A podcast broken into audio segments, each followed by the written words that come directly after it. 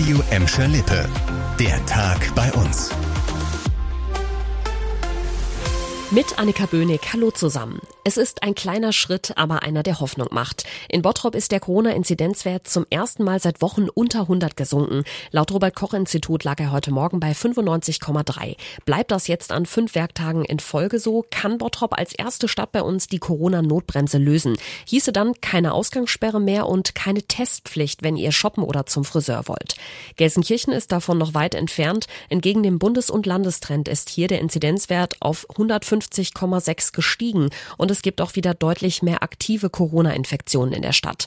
In Gladbeck ist der Inzidenzwert leicht gesunken auf 146,8. Also etwas müssen wir noch durchhalten. Und auch vor dem FC Schalke macht die Pandemie nicht Halt. Der Corona-Verdacht auf Schalke hat sich bestätigt. Eine PCR-Testreihe gestern hat zwei positive Covid-19-Befunde bei Spielern der Profimannschaft ergeben. Das hat der Verein heute mitgeteilt. Unter den positiven Tests ist auch der Verdachtsfall, der gestern bei der täglichen Schnelltestung aufgedeckt wurde. Beide Spieler seien in häuslicher Isolation und hätten bisher keine Symptome, heißt es von Schalke. Weil alle anderen Tests negativ waren, ist die Mannschaft heute wie geplant ins Quarantäne-Trainings Trainingslager gefahren. Auf das Bundesliga-Heimspiel gegen Hertha BSC morgen Abend soll das alles keine Auswirkungen haben. Laut Schalke steht der Austragung der Partie nach jetzigem Stand nichts im Weg. Hallo Oma, weißt du, wer hier ist? So geht es oft los mit dem Enkeltrick. Und wenn die angerufenen Senioren dann allzu gutgläubig sind, werden sie im schlimmsten Fall eine Stange Geld los. Weil solche Trickbetrügereien immer noch viel zu oft vorkommen, haben sich die Banken und die Polizei in Gelsenkirchen was ganz Neues ausgedacht. Zusammen haben sie einen speziellen Geldübergabeumschlag entwickelt. Damit sollen Geldübergaben an vermeintliche Enkel oder falsche Polizisten in Zukunft verhindert werden.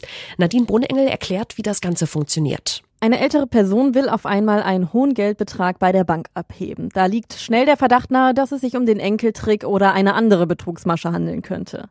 Haben die Mitarbeiter von Sparkasse, Deutscher Bank oder Volksbank in Gelsenkirchen so einen Verdacht, können sie den Senioren das Geld ab sofort in dem besonderen Umschlag übergeben.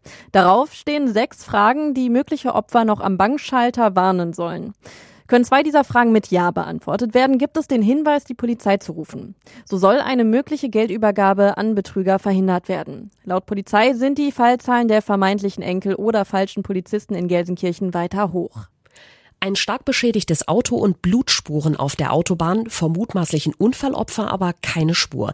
Dieses Bild hat sich gestern Abend den Feuerwehrleuten aus Bottrop geboten. Sie waren zu einem Unfall auf der A31 in der Ausfahrt Dorsten West gerufen worden.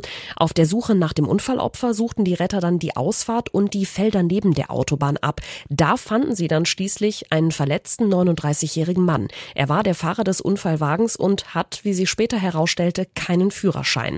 Die Bottropper Feuerwehrleute brachten den Mann ins Krankenhaus. Um alles weitere muss sich jetzt die Polizei kümmern. Das war der Tag bei uns im Radio und als Podcast. Aktuelle Nachrichten aus Gladbeck, Bottrop und Gelsenkirchen findet ihr jederzeit auf radio und in unserer App.